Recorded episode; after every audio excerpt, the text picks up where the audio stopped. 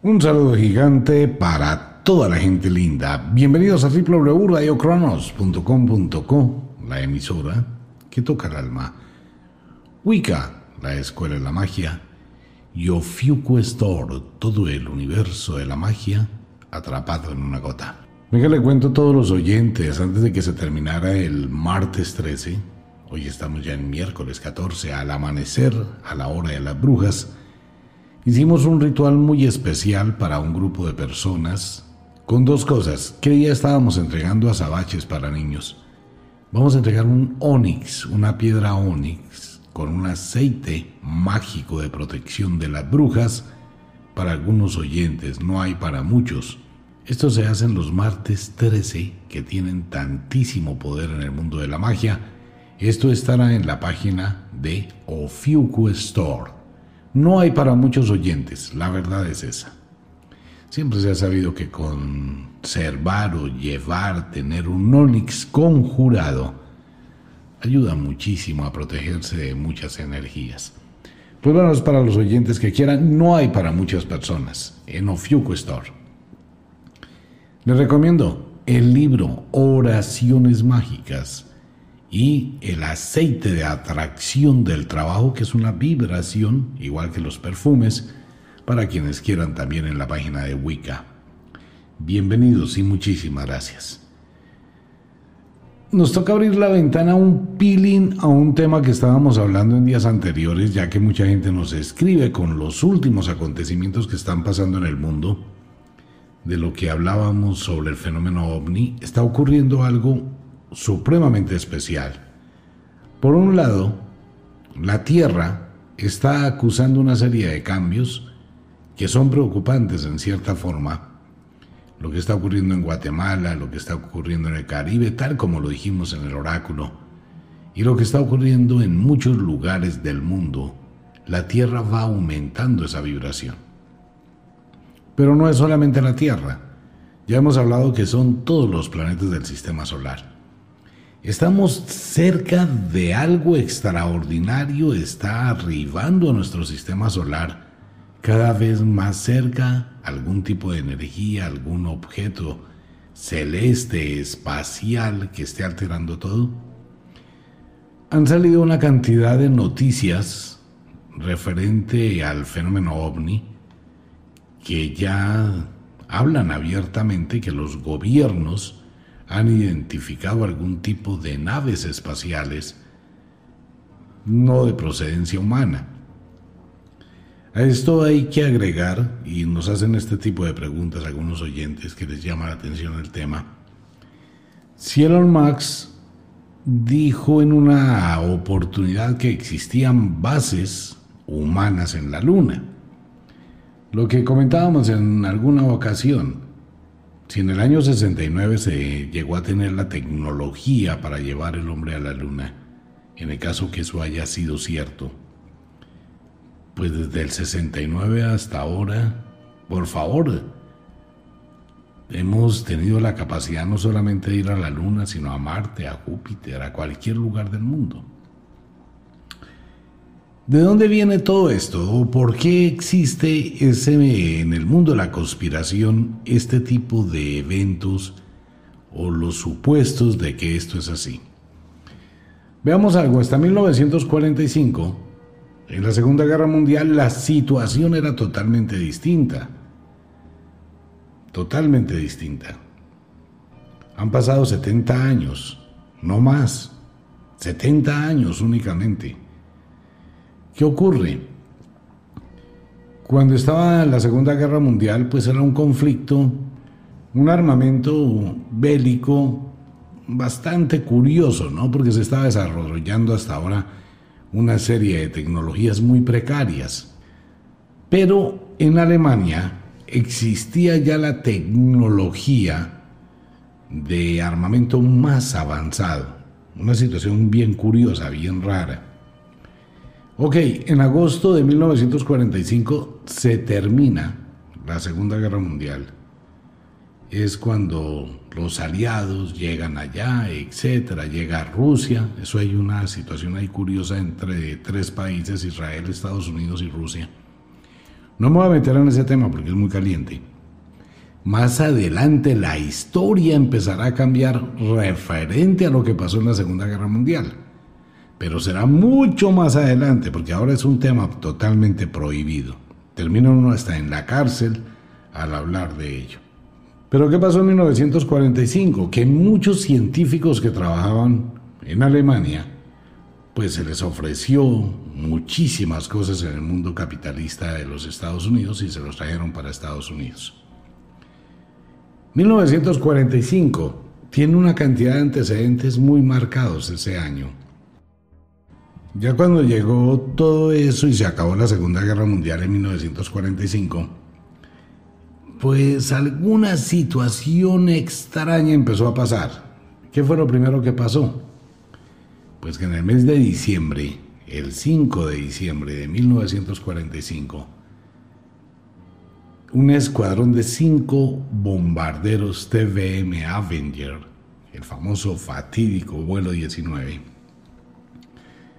desapareció en el Triángulo de Bermudas. Ah, bastante curioso el asunto. Después mandaron otros aviones, también desaparecieron, mandaron barcos y desaparecieron. El caso es que en 1945 desaparecen los aviones Avenger en el Triángulo de Bermudas. Recién se acabó la Segunda Guerra. ¿Tiene algo que ver con el fenómeno extraterrestre? ¿Tiene algo que ver con ovnis?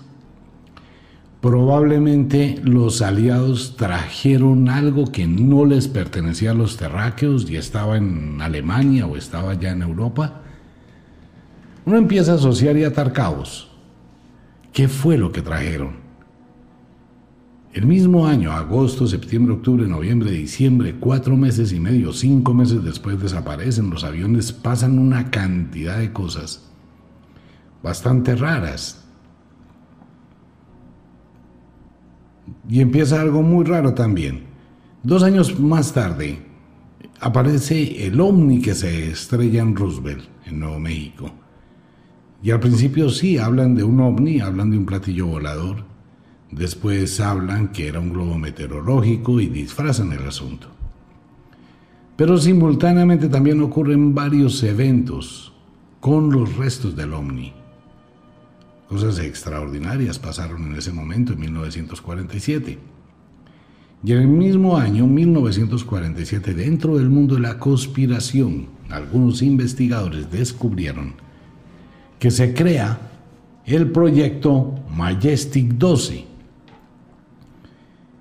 no se sabe si realmente esto es cierto o no es cierto. El caso es que desde 1947 ha empezado a actuar el proyecto Majestic 12 a un nivel de seguridad que ni los presidentes de los Estados Unidos tienen acceso. Esto empezó eh, cuando era presidente el señor Harry Truman. Empezó a crearse y esto tenía que ver con el fenómeno ovni era la relación de ayuda, de aceptar que los extraterrestres habitaran en la Tierra, y era una especie de contrato de intercambio de información, de conocimiento, pero sin que los extraterrestres llegaran a tener intervención en la vida de los humanos. Bueno, de esto hay una cantidad de historias muy complicadas pero que vienen desde el año 1945 cuando se acaba la Segunda Guerra Mundial. Hasta en ese momento nada de computadores, hasta ese momento todo era muy incipiente, nada, no existía, nada. Empieza a pasar el tiempo. Después del caso de Roosevelt, empieza un avance tecnológico ese avance tecnológico es un salto tecnológico en la humanidad. Porque llegamos a los años 50. En los años 50 empiezan a aparecer los computadores, empieza a aparecer una tecnología desconocida, empiezan a mejorarse una cantidad de situaciones y empieza a hacerse una cantidad de descubrimientos. Según el mundo de la conspiración, todo esto empezó a ser extraído del Omni de Roosevelt y empezó a crearse la tecnología inversa. La tecnología inversa es coger un objeto tecnológico desconocido, desbaratarlo al revés para mirar cómo fue hecho, crear la tecnología necesaria para empezar a hacerlo. Pero al mismo tiempo que se está desarrollando la tecnología para una parte de ese aparato, es obligatorio desarrollar otras tecnologías que van a complementar ese desarrollo, ingeniería inversa. Entonces empieza ese desarrollo tecnológico y empieza toda esa cantidad de avistamientos del fenómeno ovni hasta el gran apagón en los Estados Unidos, desde Canadá, desde la estación de Siracusa hasta Nuevo México, 12 horas exactas de apagón. Y empiezan a, pasar una cantidad de fenómenos ovni, muy extraños, en todo el mundo. ¿Qué ocurrió posteriormente a ello? Haciendo un recorderis así rápido nos vamos a ir para el año 2010, que es un año que rompe el equilibrio geoeconómico y geopolítico del planeta Tierra. El año 2010. Ocurre que hay un personaje que es, digamos, el eslabón clave de este tema, y es el señor Stalin Fulgan. Bueno, mucha gente se ha preguntado, ¿quién es ese tipo?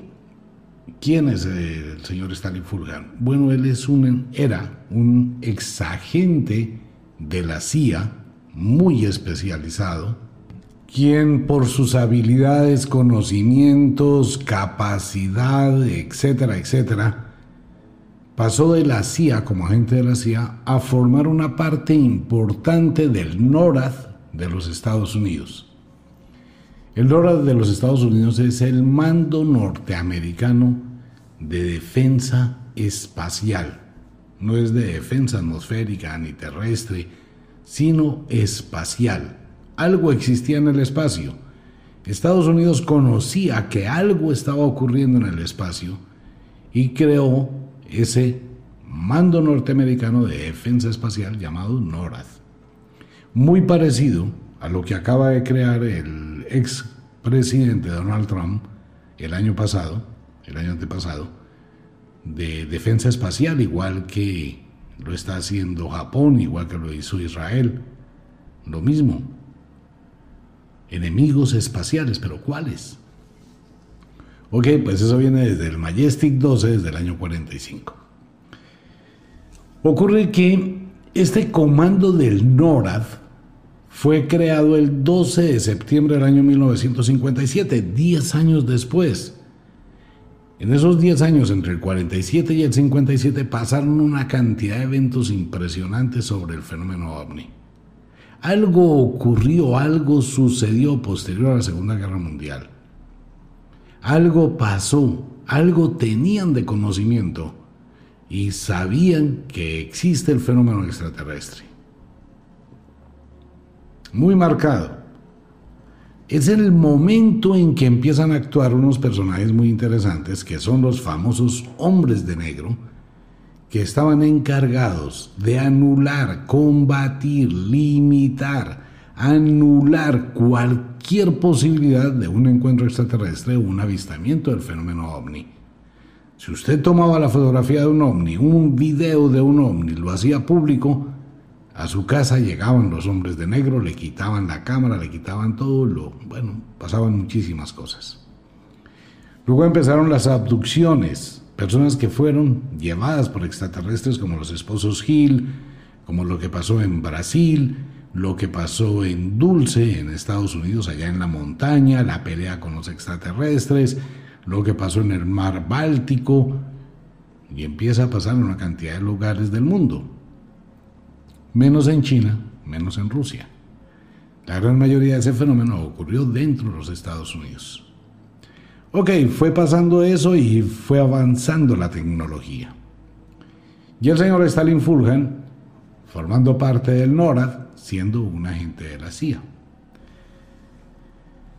Pues pasó algo muy extraño, muy raro, algo que ha dejado a toda la gente que se dedica al cuento de la ufología pensativos el 23 de octubre del año 2010 a las 10 y 20 de la noche. se hizo una entrevista de radio mm, con el señor Stalin Fulgen. Y este señor dijo que Stalin Fulgen comentaba en esa entrevista de radio que el Consejo de Ocho decidió acabar con el Tratado de No Intervención. Eso fue en octubre del año 2010. Stalin Fulgen dijo el Consejo de Ocho. ¿Quién es el Consejo de Ocho? De la constelación de Orión, de Sirio, de Boots, de Alfa Centauri, de Consuli, Zeta Reticuli, Pleiades y Pauseti. Ese es el Consejo de Ocho, la Federación Galáctica, que es el complemento de lo que hablábamos en el programa de días pasados, de lo que dijo el señor israelí, que era la transacción o el negocio o el tratado que se tenían con los extraterrestres con la Federación Galáctica. Esto ocurrió realmente en el año 2010, el 23 de octubre. Habla Stalin Fulgen en la primera parte de la entrevista, la segunda nunca llegó. En la primera parte él dice que los extraterrestres ya no van a aceptar más el tratado de no intervención que se acaba el 31 de diciembre del año 2010. Y que ese tratado ahí, se, ahí expira y que van a empezar a actuar para arreglar la atmósfera de la Tierra, para ayudar a regular el planeta, y va a entrar la exopolítica. Entonces Stalin Fulgan hace los comentarios, sale el programa de radio y empiezan a ocurrir una cantidad de cosas. Stalin Fulgan dice que a partir del año 2011 aparecerán ovnis en el Kremlin, aparecerán ovnis en Jerusalén, aparecerán ovnis en China, habrá un mensaje extraterrestre y que hacia el año 2014 o posterior empezará la interacción directa del fenómeno extraterrestre.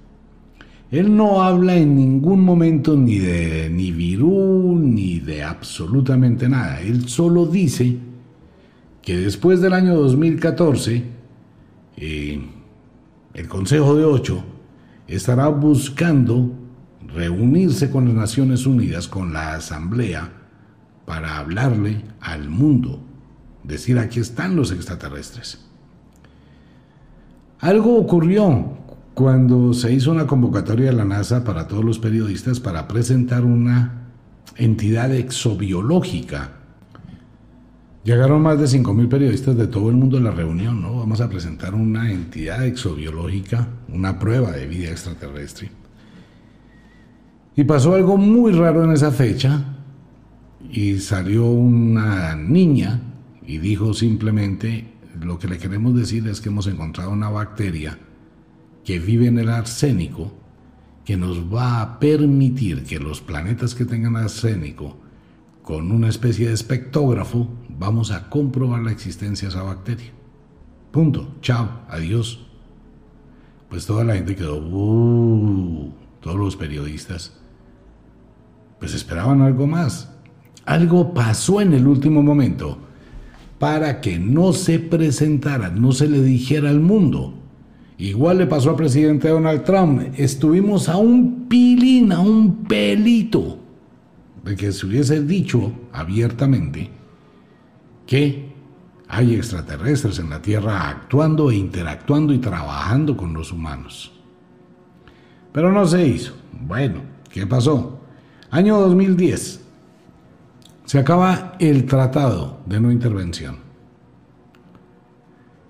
En diciembre Dice la esposa de Stalin Fulhan que iban en su carro, llegaron a un semáforo y de pronto alguien lanzó un rayo azul al doctor, del señor Stalin Fulhan. No alcanzó a dar la segunda parte de la conferencia de radio, la entrevista de radio. Stalin Fulhan empezó a sufrir de un tipo de cáncer en el páncreas, muy extraño, muy raro, se le volvió la sangre negra. Y el cáncer lo invadió en dos días. Él no tenía cáncer. Stalin Fulgen no tenía cáncer. Pero algo le dio en el páncreas, según la esposa, después de un rayo azul. Y en dos días, Stalin Fulgen muere. En el año 2010, en diciembre del 2010. Después de haber hecho la primera parte de la entrevista, ustedes pueden constatar todo esto por internet si les inquieta, si quieren investigar un poco sobre el tema. A partir del año 2010 se produce un cambio geopolítico en el mundo abismal. Le quiero pedir un favor a todos los oyentes que están escuchando este programa y que deberían hacerlo para que se den cuenta un poquito qué es lo que está pasando entre bambalinas, qué es lo que está ocurriendo en el planeta Tierra. ¿Está la exopolítica actuando en este momento? Vamos a irnos al año 2010. Les voy a colocar una tarea a todos. Voy a invitarlos para que investiguen las condiciones socioeconómicas en que se encontraba Rusia en el año 2010.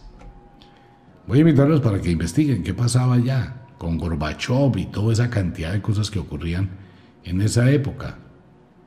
Los invito para que miren 31 de diciembre del año 2010 en qué condiciones se encontraba Rusia. De igual forma, en qué condiciones se encontraba China en el año 2010. Los invito, por favor, mire, esto es muy extenso para hacer un programa y empezar a contarles y a mostrarles estadísticamente muchísimos cambios. De igual forma, también los invito para que miren las condiciones socioeconómicas en que se encontraba Estados Unidos y el mundo a 31 de diciembre del 2010, todo lo que es la Unión Europea, todo lo que es Asia, todo lo que es América, solamente mire. Pero ¿qué pasó a partir de enero del 2011? Empiezan a aparecer los ovnis sobre el Kremlin, aparecen en el Pentágono, aparecen en China, ustedes recuerdan, ¿no? En el aeropuerto de China que paralizó todos los vuelos. Después del 2011 empiezan a aparecer ovnis en muchos lugares del mundo y empiezan a producirse una cantidad de catástrofes violentísimas terribles, situaciones gravísimas en puntos muy estratégicos, terremotos, erupciones volcánicas, situación complicada.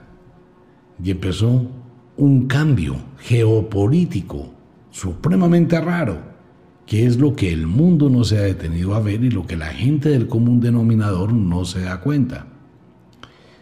Si pudiéramos tener una estadística de cómo está ¿Cómo estaba la situación geopolítica y geosocial y geoeconómica del mundo el 31 de diciembre del 2010?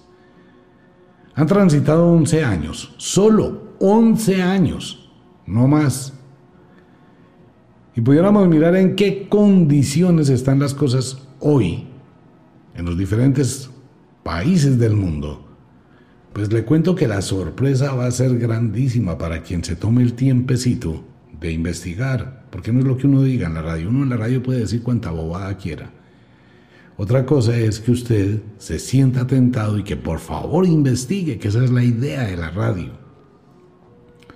La radio, o bueno, la radio al menos que realicé o que realizo durante tantos años, era la radio de esa doble vía. Incitar, estimular, entretener, culturizar, esa es la verdadera radio. Crear dudas para que la gente investigue, piense, se salga de esa hipnosis colectiva en que tienen al mundo y esa manipulación de los medios. La radio es entretener y ayudar a descubrir.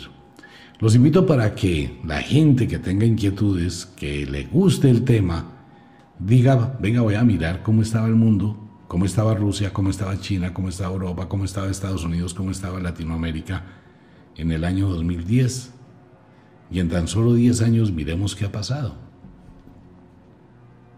Se va a llevar una sorpresa, la cosa más impresionante de cómo unos países crecen, encuentran minas de oro, encuentran una cantidad de riquezas y tienen un desarrollo tecnológico exponencial y un desarrollo pero impresionante como pasó con China, con Taiwán, con muchos países asiáticos. ¿Cómo ha sido ese desarrollo y qué ha pasado con esa cultura y qué ha pasado con esos países? Pero ¿qué pasó con los otros países? ¿Qué sucedió en tan solo 10 años? El mundo cambió completamente. solo que no lo notamos, porque vivimos en el día a día y vivimos en las telebovelas que idiotizan a los seres humanos. Vivimos en otro mundo, ¿no? Nos atrapan, nos hipnotizan, nos llevan como ovejas al matadero para que veamos lo que uno quiere. Entonces, ¿qué pasa? Después del año 57, cuando se nombra el proyecto Majestic, empieza un desarrollo tecnológico muy, pero muy fuerte. Comienzan a sacarse productos nuevos, empieza a descubrirse cosas nuevas, cosas que se supone estaban dentro del Omni de Roosevelt y de otros ovnis que fueron capturados y crece y nace el Área 51, que ya no es Área 51, eso lo trasladaron en el área 51 hay una base únicamente, pero lo que existía antiguamente allí ya no está ahí. ¿En dónde está? No tengo ni la más remota idea. Entonces, ¿qué pasó? Que empezó un desarrollo tecnológico. Y ese desarrollo tecnológico empezó a constituir una base de avances. Avances aéreos, avances espaciales, avances automatización, la aparición, mucha gente de hoy que tienen 18, 20, 25 años. Usted vive, amigo mío, mirando su computador, su teléfono celular, la tecnología moderna, la tecnología de punta. Pero esto no fue así. Ni en el año 50, ni el 60, ni el 70, ni el 80, ni el 90 existía nada de esta vaina. Nada. Lo primero que existían eran unos televisores y unos radios que utilizaban bulbos. Haga de cuenta el bombillo que está en su habitación, algo parecido al bombillo que está en su habitación, por dentro del televisor y por dentro del radio, estaban esos bombillos que producían las conexiones y los circuitos para que funcionara tanto el televisor como el radio y otras cosas como el tocadiscos y todo eso que mucha gente ya ni conoce. Después de eso empezaron a aparecer los transistores Después de eso ya llegaron los microcomponentes y así sucesivamente fue cambiando. Tomemos un ejemplo. Pregúntele a su abuelo o a su abuela, y algunos de ustedes creo que llegaron a conocer los papás, no la juventud de ahora no los conoció. El tipo de televisores que existía blanco y negro antiguamente, el tipo de tocadiscos o equipos de sonido, los viejos, ¿no? Las radiolas esas horribles, inmundas, grandísimas, ¿cómo eran? El tocadiscos donde se colocaba long play, el disco de 45, el disco de 78 revoluciones, la aguja, que era un problema cambiar esa vaina para que sonara todo bien. ¿Cómo era eso, no? Luego viene la aparición de los cassettes. Uy, eso fue un boom en el mundo. La cinta de los cassettes. Después llegaron los cartuchos, ¿no? Mucha gente no los conoció, que eran estos especie de cassettes más grandes que eran cartuchos que se metían en el pasacintas, así se llamaban los radios antes. Y tenían una colección de cartuchos, baladas, música, salsa y no sé qué más. Ya no eran long play ni en discos de acetato, sino en cartuchos, cassette, cartuchos. Después llegó algo que no duró mucho en el, en el mundo, que fue el mini dix Mucha gente conoce el mini dix porque fue lo primero que utilizó en los computadores. Pero no, había un mini dix de pasta, cuadradito así de grande, que ya tenía mayor capacidad y se utilizaba, pero eso no duró ni un carajo. Luego llegó el CD. Ay, todo era con CD. Los programas de computadora había que colocar 20 CDs para bajar un programa. Había que colocarlo y no sé qué. Después llegaron las USB los discos externos. Y ahora no, eso ya no existe, eso es obsoleto, porque ahora todo es por comunicación Bluetooth, inalámbrica. Usted prende su computador, se conectó a su computadora a internet por Wi-Fi y baja todos los programas que quiera por Wi-Fi. Ya ni siquiera existe colocarle algo físico a su computador, eso ha sido desarrollo tecnológico. Y los integrados, los microcomponentes, eso ha sido un desarrollo, pero en muy cortico tiempo. Los que conocieron los primeros teléfonos celulares, bueno, antes de los celulares existían los teléfonos satelitales, que era para la gente que tenía mucha plata, unas vainas grandísimas, era una caja que tenía que llevar a la espalda y un teléfono gruesísimo. Después empezaron a llegar las panelas, unos teléfonos celulares costosísimos, un servicio mega costoso.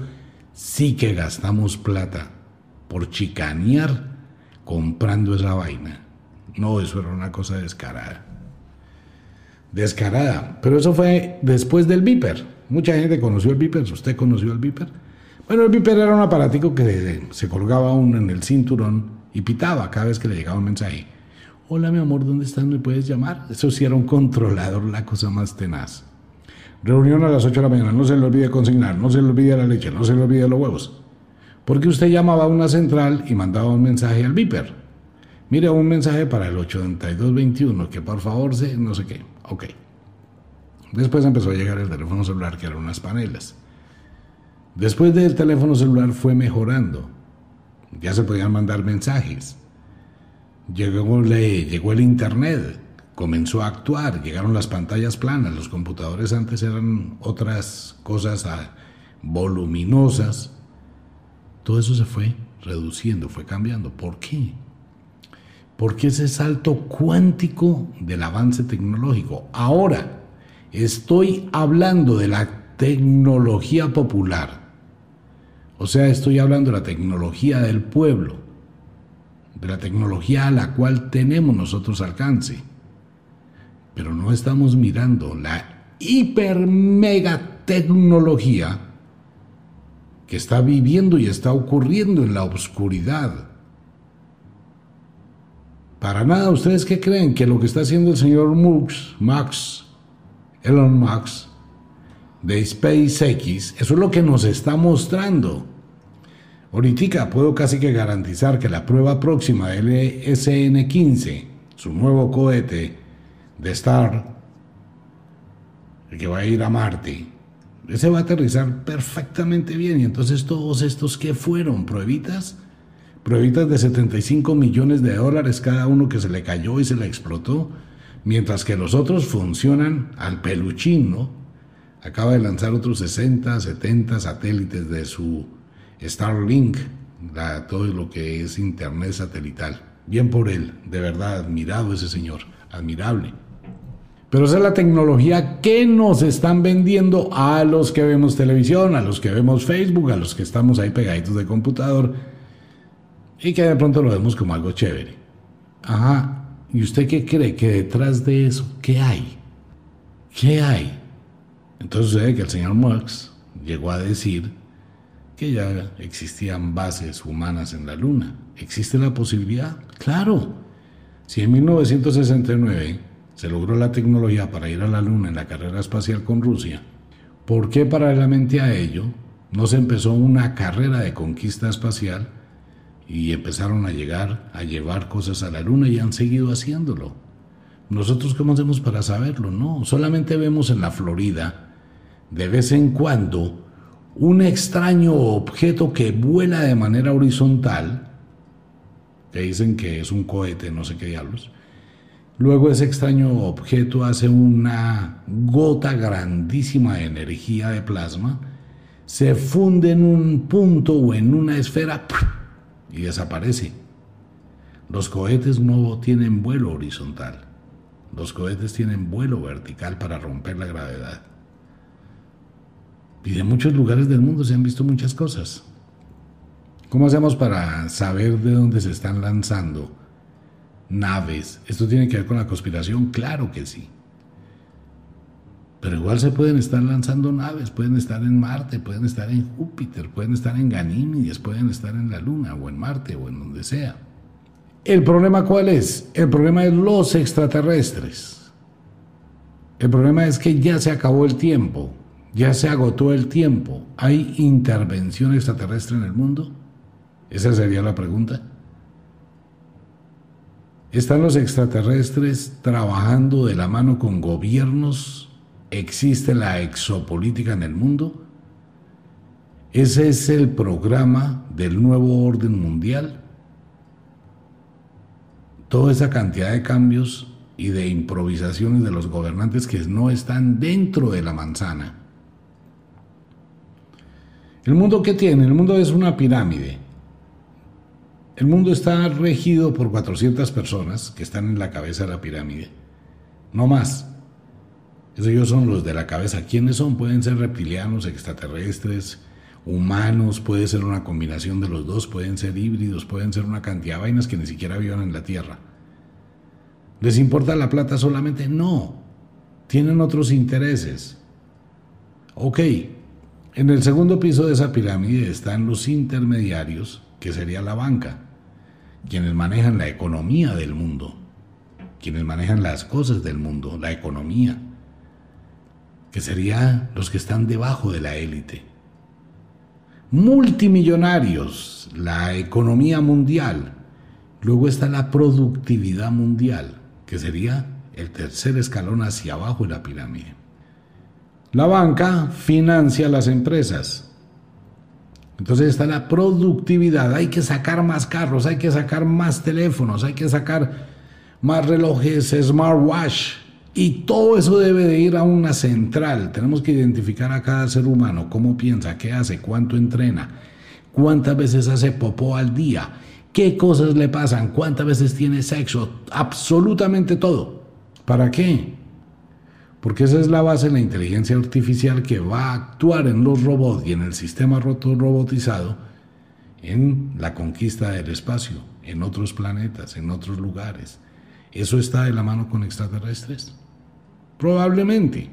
Cultura, educación, cambios de la estructura mental, cambios sociales, cambios económicos. Entonces aquí tenemos esa pirámide. Y luego de la parte de la productividad está la parte de la distribución, los grandes emporios de distribuidores de absolutamente todos los productos que se fabrican centros comerciales, una cantidad de distribuidores de absolutamente todos los productos, el consumismo.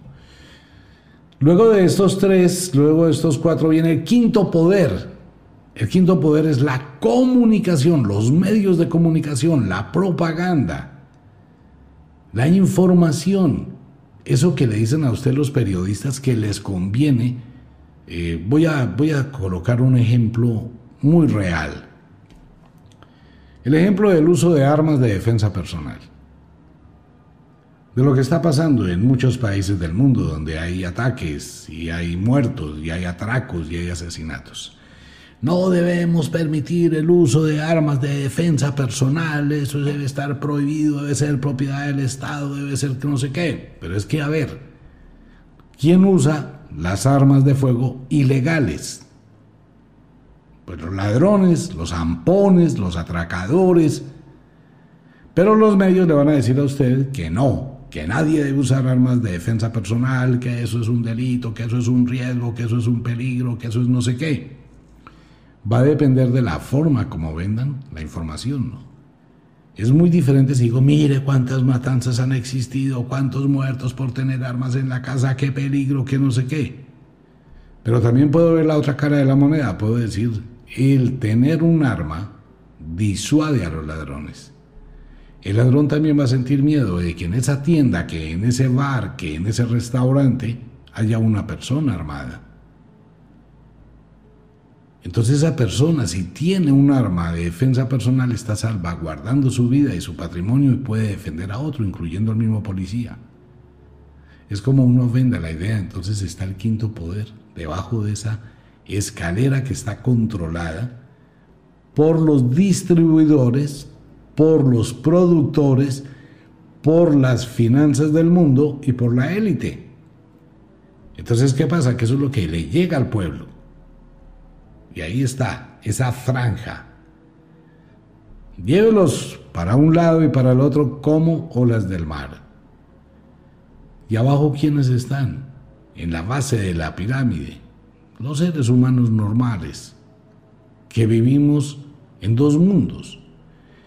Unos, el mundo que nos inquieta de todos estos temas y nos ponemos a pensar y compartimos, al igual que muchísima gente lo hace en redes sociales y son pensadores, personas que a duras penas tenemos un teléfono con cámara para filmar 10 minuticos, subirlo a YouTube, nada de tecnología porque no se alcanza se entra a competir con los grandes medios.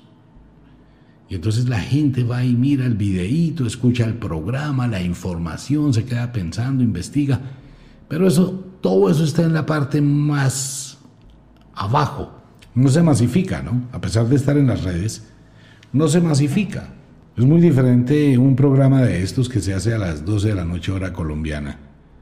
Para un grupo de personas muy pequeñito a estar en una estación de televisión, de radio con mil emisoras. Alguien me preguntaba algún día por qué dejé de hacer radio en Todelar, en las emisoras AM y FM. Por lo mismo, porque uno estaba sujeto a ciertas condiciones, mucho tema no se podía tratar, mucho tema no se podía hablar. Entonces prefiero 10 oyentes a tener un millón de oyentes y tener que entrar dentro de lo mismo. No, eso no funciona, no se puede masificar. ¿Cómo se masifica esto? Pues porque alguien le llamó la atención el programa, lo comparte con otra persona, esa a su vez lo comparte con otra, esa a su vez con otra. No voy a hablar de Radio Cronos, para nada. Pero Radio Cronos es una emisora que sobrevive, sobrevive, gracias a ustedes.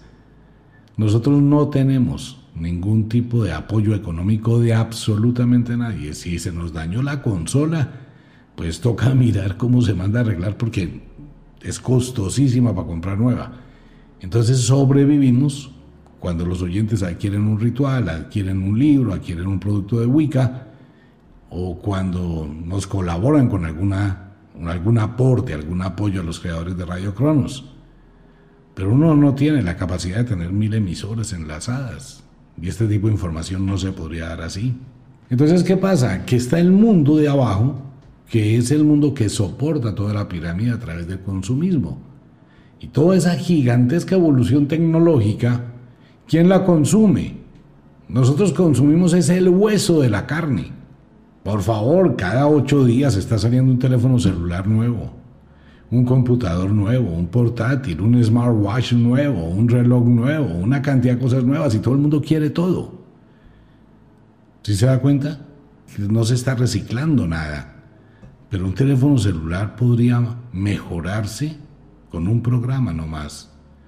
Como se hace con los carros, como se hace con muchísimos aparatos electrónicos Venga, yo se lo voy a mantener actualizado, le voy a mandar un programa. Usted no tiene que cambiar de teléfono celular sino dentro de cuatro o cinco años. Pero hemos visto cómo muchísimas empresas tienen programas para que los objetos se deterioren muy rápido, tengan una vida útil, que ya me puse me compré un reloj. No voy a dar la marca porque no quiero. Pero sí les sugiero a los oyentes que tengan cuidado cuando compren relojes de estos smartwatch deportivos. Miren muy bien cómo funciona el consumo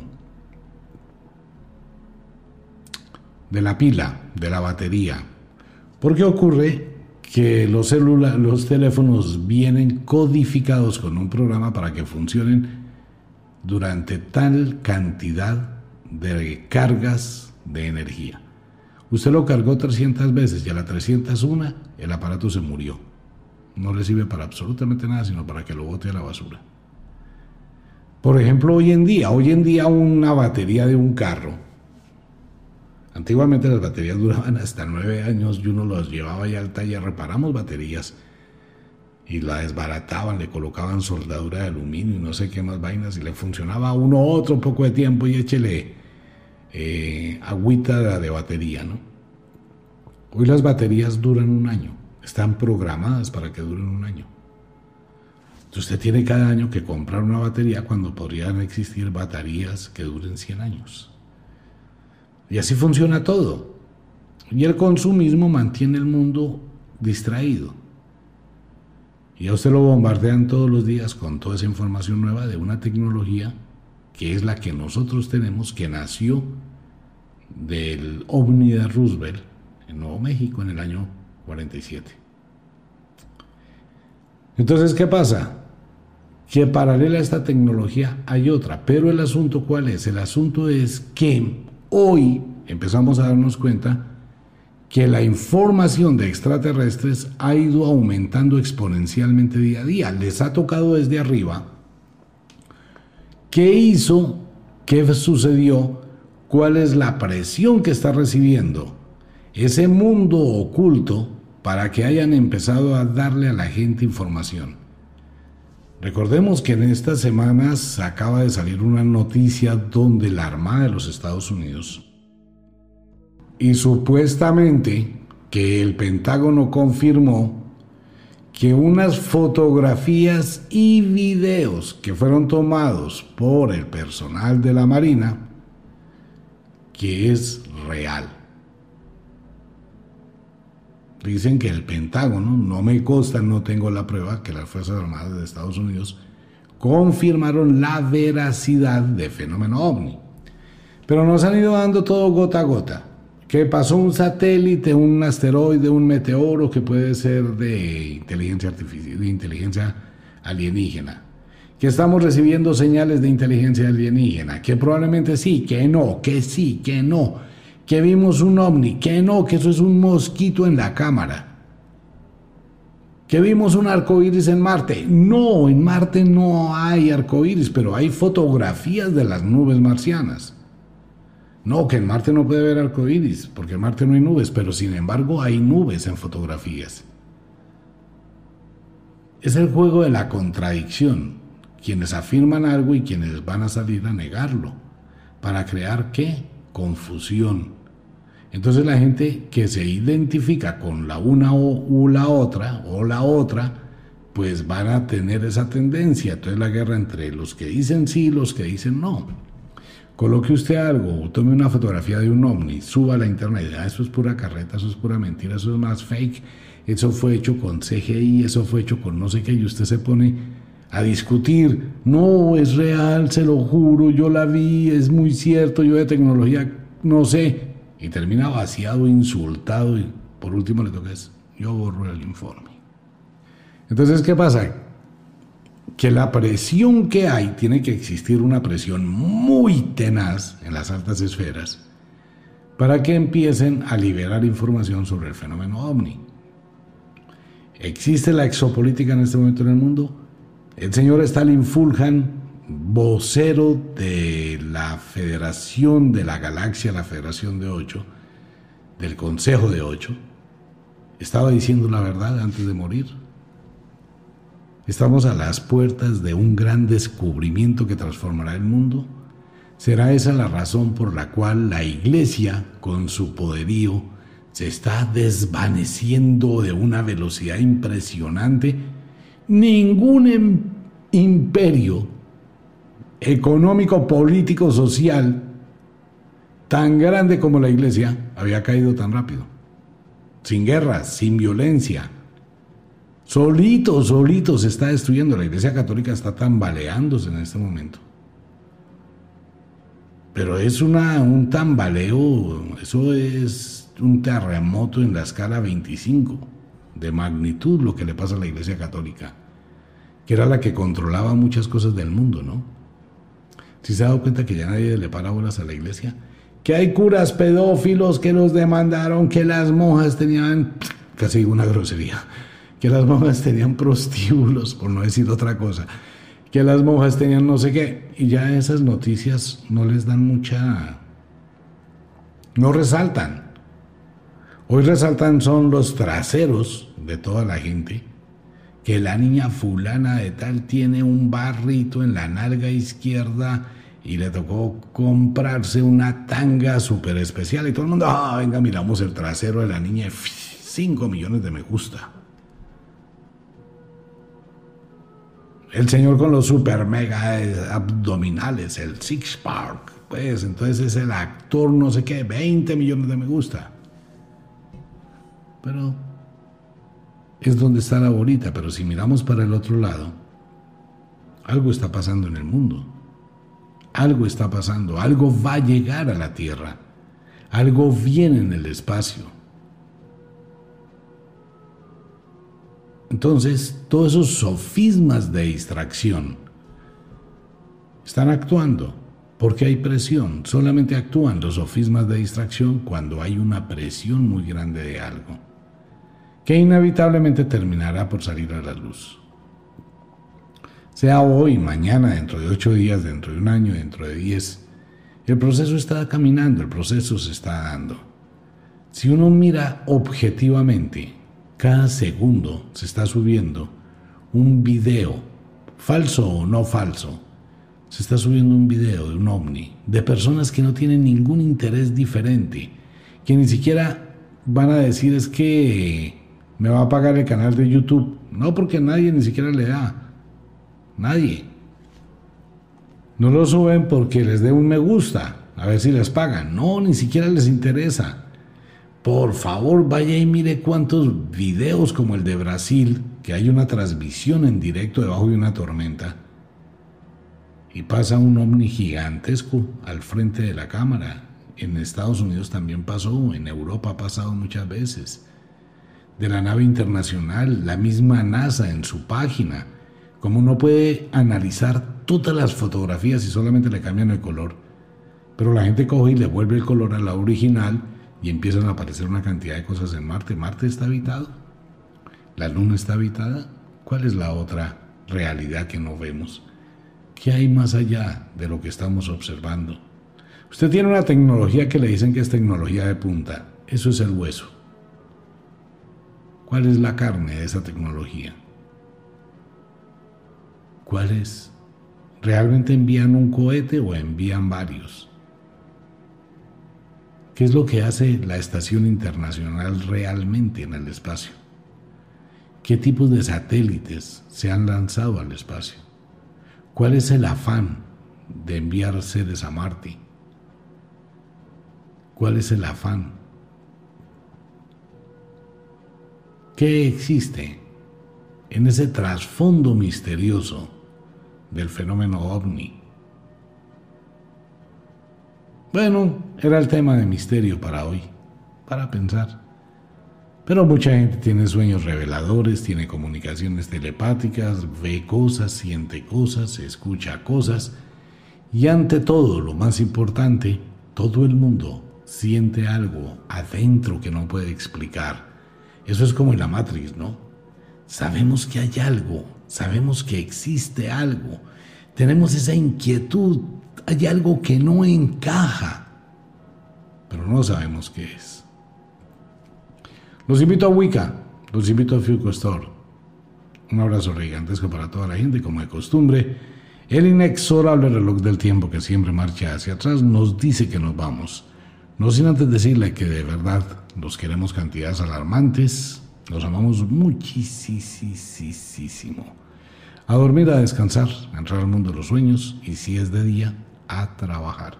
Por favor, no crea en absolutamente nada de lo que hemos comentado esta noche, pero por favor, investigue.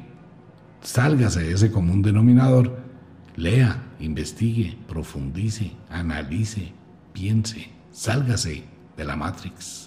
Nos vemos, un abrazo. Chao.